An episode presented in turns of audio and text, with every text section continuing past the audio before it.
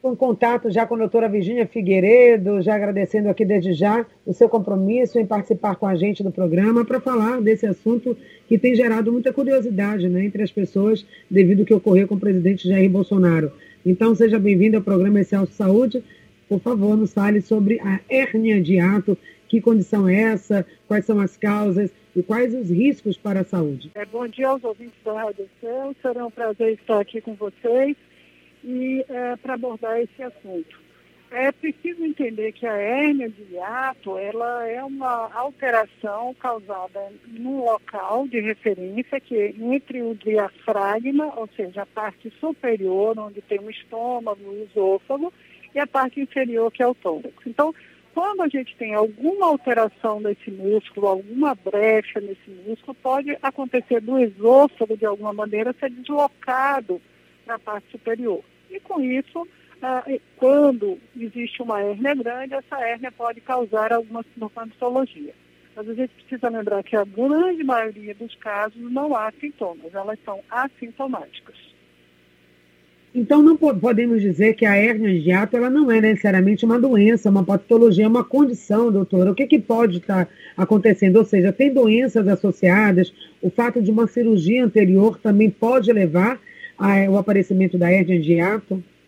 É, é, importante fazer uma diferenciação. Né? Você citou, por exemplo, a, a, situação do presidente. O que aconteceu e o que acontece com o presidente é um outro tipo de hérnia, não a hérnia de hiato clássica, a hérnia de hiato do esôfago.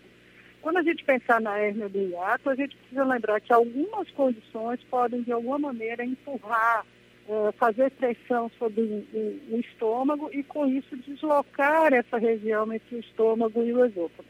Uma das situações mais comuns que a gente pode colocar hoje é a obesidade.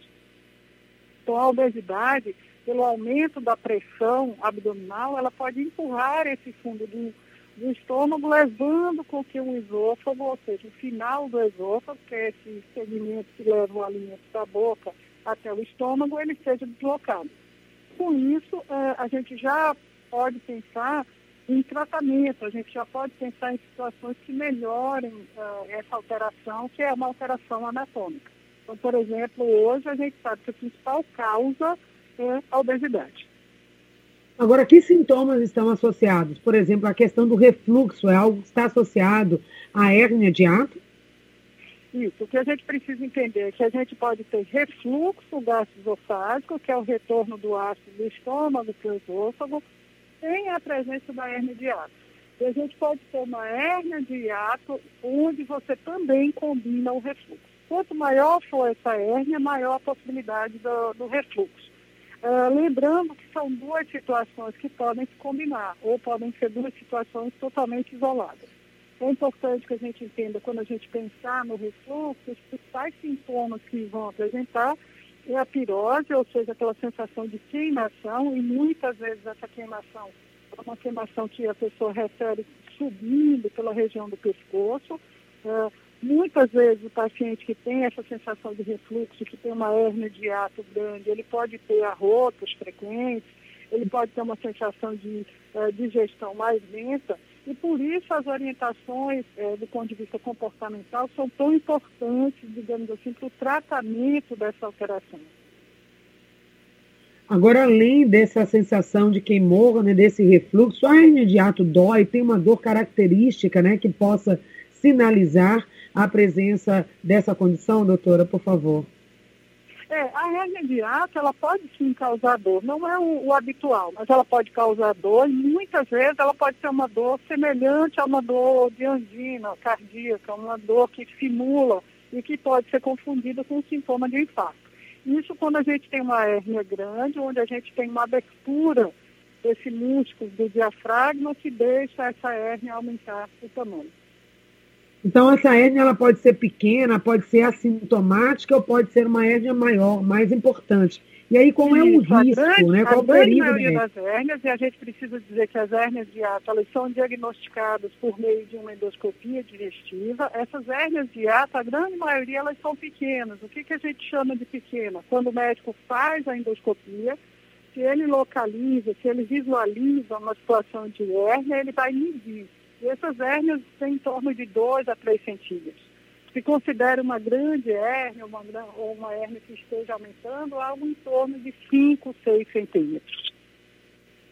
Tem alguns fatores que vão favorecer, você já falou sobre a questão do peso, né, do excesso de peso, mas outros fatores que podem levar a esse crescimento da hérnia de ato, e aí é um problema, porque com esse crescimento pode comprometer outros órgãos e outras funções, inclusive a função cardíaca, doutora?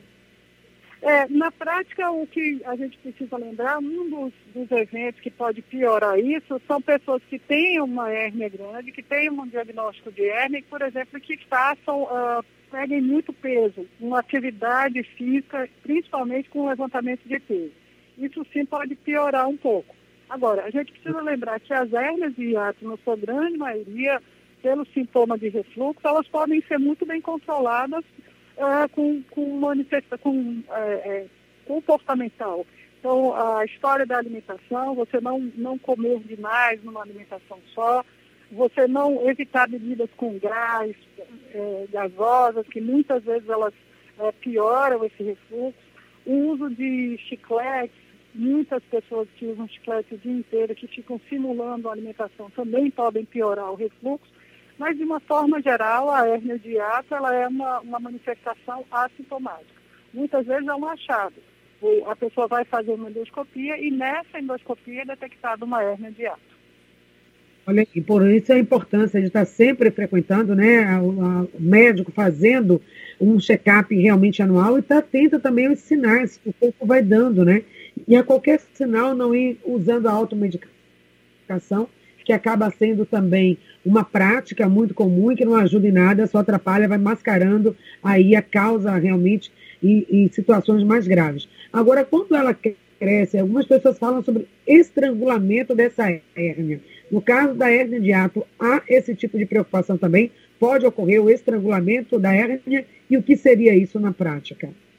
É, essa, essa situação que você está falando, ela é mais comum em outros tipos de hérnia, não na hérnia de ato, a hérnia do esôfago. Isso pode acontecer, é uma situação excepcional, é, quando você tem uma grande hérnia, que esse músculo é, que separa o abdômen do tórax, ele está rompido, você pode ter uma herniação grande e que esse esôfago, ele se, se dobre, ou uma parte do estômago se dobre sobre ele. Mas isso, sem dúvida, é uma situação excepcional. Isso não é comum.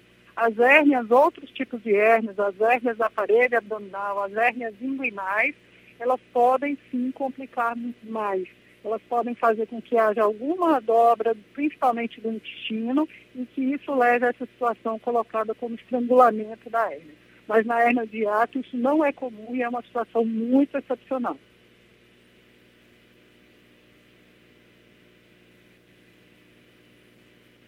Pergunta da Edna, perdemos agora um pouquinho aí o sinal, mas já retomamos. Ela quer saber se há uma relação direta entre a hérnia de hiato, que é o assunto que estamos falando agora, com constipação intestinal.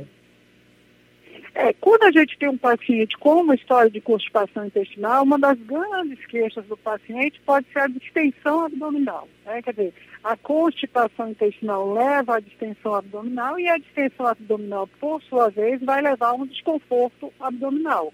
Se o paciente tem uma hérnia, esse desconforto ele pode ser maior. Por isso, também, uma, uma das, das medidas comportamentais é que essa, esse, essa pessoa, esse sujeito que tem uma hérnia é, abdominal, uma hérnia de esôfago e que tem também a constipação, ele trate as duas coisas. E, mais uma vez, o tratamento passa muito pela, uh, pela forma da alimentação. Pergunta da André se tem algum chá ou algum tipo de alimentação que pode favorecer, pode beneficiar ou evitar a hernia de ato ou deixar ela de uma forma mais controlada, doutora. Como é que a gente associa não, alimentos não, ao tratamento? Não, não existe nenhuma recomendação, não existe nenhum remédio caseiro, não existe nenhum chá que possa tratar essa hernia. É importante que a pessoa entenda que uhum. essa hérnia de hiato é uma situação anatômica. Existe uma alteração no órgão, que é justamente a junção entre o esôfago e o estômago. Algumas pessoas que têm uma queixa importante de refluxo, elas podem se beneficiar por alguns tipos de medicação. Mas para isso ela precisa passar no médico, de preferência um especialista, que possa medicá-la. A gente pode dizer assim, de, forma mais simples para o ouvinte, que é o que, que acontece na prática? É um afrouxamento, doutora, nessa musculatura aí entre o peito e o abdômen, é isso que vai gerar a hérnia de ato? Isso, isso mesmo. Existe um músculo que separa o tórax do abdômen, que é o que a gente. É o, é o diafragma. Esse diafragma ele tem um orifício, ele tem um espaço onde no meio dele vai passar o esôfago. Quando a gente tem um afrouxamento, quando a gente tem um alargamento desse espaço, vai acontecer que o fundo do estômago ele sobe um pouco mais e passa para um local uh, que não é o local habitual dele, formando assim uma hérnia falou que essa hérnia de ato não está necessariamente ligada exatamente ao que ocorria com o presidente, é uma outra questão. Mas ele falou muito sobre a questão do soluço, né, que não passava, que durou muito tempo. Também na hérnia de ato, esse pode ser um sinal de alerta? É, não, não é comum. Os, as, os sintomas maiores da hérnia de ato que a gente precisa entender, as vias, que é aquela sensação de queimação. Muitas, muitos desses pacientes podem ter uma sensação de que a comida está voltando, que é a sensação de refluxo a situação do presidente e o soluço do presidente, na realidade, a, a explicação para esse soluço é uma irritação do diafragma. O diafragma é um grande músculo que ele separa todos os órgãos do abdômen, ou seja, da barriga, e o, a parte do tórax. E ele tem várias inervações e alguma irritação por algum motivo, que não é um motivo normal, alguma situação metabólica, ou alguma situação anatômica, como a hérnia, uma aderência, pode provocar essa irritação e causar o, o, o soluço. Bom, falamos também dessa dificuldade, doutora, de engolir, que algumas pessoas podem sentir também essa sensação. Algumas dizem que tem um bolo na garganta, uma dificuldade de engolir, pode estar associada à hérnia. E uma outra pergunta, já que estamos falando de algo da anatomia, de uma mudança anatômica, então, a indicação cirúrgica pode acontecer, no, na maioria dos casos, principalmente na hérnia maior? É, a situação, a cirurgia, ela é uma cirurgia que ela só é indicada em casos mais graves e quando os cuidados habituais, principalmente os cuidados habituais com a alimentação, a orientação para o emagrecimento, a perda de massa gorda, ou seja, diminuir a situação de pressão aumentada no abdômen, é que ela vai estar indicada. No, na prática, a, a, simples presença de uma hérnia de hiato não é indicação cirúrgica. Tá? Cada vez mais a gente sabe que a indicação cirúrgica ela precisa ser muito bem avaliada.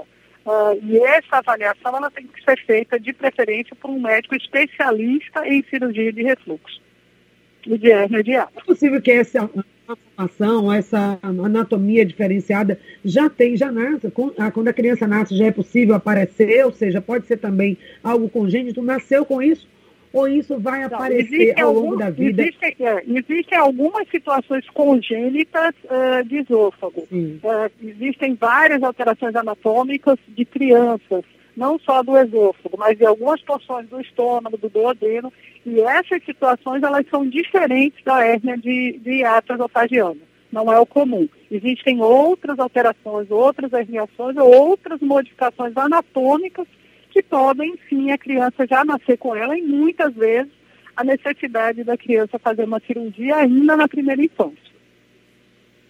Tem alguma é, já falando da relação com relação a outras doenças, mas qual seria então o pensamento, né, a decisão do profissional e também do paciente para fazer ou não a cirurgia? O que, é que vai determinar isso? É a pessoa que descobre, tem um diagnóstico de hérnia de diz, bom, eu quero operar, ou não necessariamente ela vai precisar operar? Não, essa, essa decisão não. Essa decisão da, da cirurgia na hernia de ato, ela tem que ser é, embasada em alguns conceitos né, teóricos. Então, o tamanho, a necessidade, a idade, uh, o paciente mais velho hoje é uma contraindicação para essa cirurgia, uh, a, o controle ou não do sintoma por meio de medicação. Então, não é uma simples opção do, do, do paciente, ah, eu quero operar ou eu não quero operar. Além disso, para fazer uma cirurgia de hérnia, de hiato, ou seja, para mexer no esôfago, você precisa de complementação de outros exames para entender como é que está a motilidade do esôfago, como que é a deglutição para determinados tipos de alimentação. Então, a hérnia de hiato esofagiano para a cirurgia, a principal indicação hoje são as grandes hérnias não controladas uh, com medicamentos ou com medidas comportamentais. Ok. A pergunta da Eliette: e a hérnia resultante de cicatriz cirúrgica próxima ao umbigo oferece algum risco? Não, todas essas hérnias umbilicais, hérnias de cirurgias anteriores, que são as chamadas aderências, elas precisam ser avaliadas. Por quê? Porque quando a gente tem uma hérnia, muitas vezes pode acontecer isso. Então, a hérnia umbilical, ela pode também encarcerar ou estrangular, que é como que a gente fala no popular. Então, as hérnias, muitas vezes, elas vão, você vai conviver com elas de uma forma pacífica, sem nenhum problema.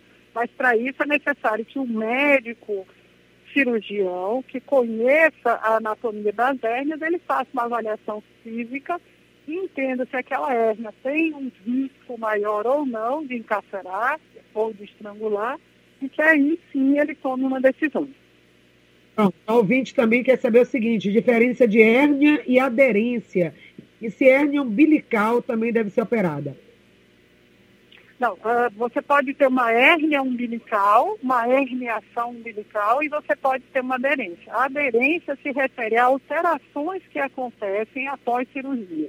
Então, todo ato cirúrgico ele vai cortar algumas camadas de tecido abdominal, torácico, onde quer que seja essa cirurgia, e essa cicatrização ela pode levar à aderência. É quando um órgão se cola com o outro, ou um órgão adere à parede do, da, da barriga, do abdômen. E essas são as situações de aderência. As situações de aderências que acontecem pós-atos cirúrgicos, elas podem levar a dor e elas podem levar também a uma complicação de hérnia pós-aderência. Ok. Pergunta da Valmira, para a gente encerrando já a nossa conversa, doutora. Hérnia de ato tende a crescer? Não necessariamente. A hérnia de hiato ela tende a crescer muito em função do grau de obesidade. Hoje, a gente, como orientação, a principal recomendação, se o paciente tem uma hérnia de hiato pequena, é que ele não engorde. Porque aí você vai aumentar a pressão abdominal e essa pressão abdominal vai empurrar o fundo do estômago. Se já existe uma brecha, já existe, já, já existe uma herniação, você pode aumentar essa hérnia de hiato é o controle do peso. Pergunta da ouvinte, Angélica, por que o bebê tem sempre soluço e é associado ao frio? Isso eu não sei, frio, fisiologicamente né? eu não sei explicar. Realmente eu não sei explicar. É bem diferente o soluço da criança. É, existem Sim. muitas causas e a grande maioria das causas não são doenças, é uma reação. Okay. Ok, só colocando aqui a participação da Iraídes, ela disse que há dois anos ela estava sentindo muito enjoo, fez endoscopia, descobriu que tinha hernia de ato, fez o tratamento e está se sentindo melhor, graças a Deus. Parabéns, Iraídes, por estar atenta à sua saúde. Doutora, muito obrigada mais uma vez. Suas considerações finais e últimas dicas para os nossos ouvintes ficar bem distante aí da possibilidade da hernia de ato. É, o mais importante de recomendação que a gente precisa falar é evitar um refluxo que pode ser provocado pela hérnia de hiato. E para a gente evitar esse refluxo, a gente precisa é, mastigar lentamente, a gente precisa não deitar depois de uma refeição, isso é uma coisa importante, respeitar isso. Elevar a cabeceira da cama, aquelas pessoas que têm hérnia de hiatos grande, que têm refluxo importante uh, evitar bebidas com gás, reduzir a ingestão de álcool, alguns outros alimentos condimentados demais, que tudo isso podem piorar o refluxo gastroesofágico. E, além do que, a gente precisa falar mais uma vez sobre a obesidade. Se a pessoa está acima do seu peso, ela deve se preocupar em voltar para um peso mais é, razoável para a altura dela, para que ela possa evitar esse tipo de alteração. Com certeza. Sempre trabalhar de forma preventiva e cuidar da saúde integral será sempre o nosso caminho para a saúde e qualidade de vida. Muito obrigada, doutora Virginia Figueiredo, por essa entrevista, a todo o, grupo Fleury, né, Diagnóstico Mais também por essas, esses profissionais de excelência que trazem aqui para a gente.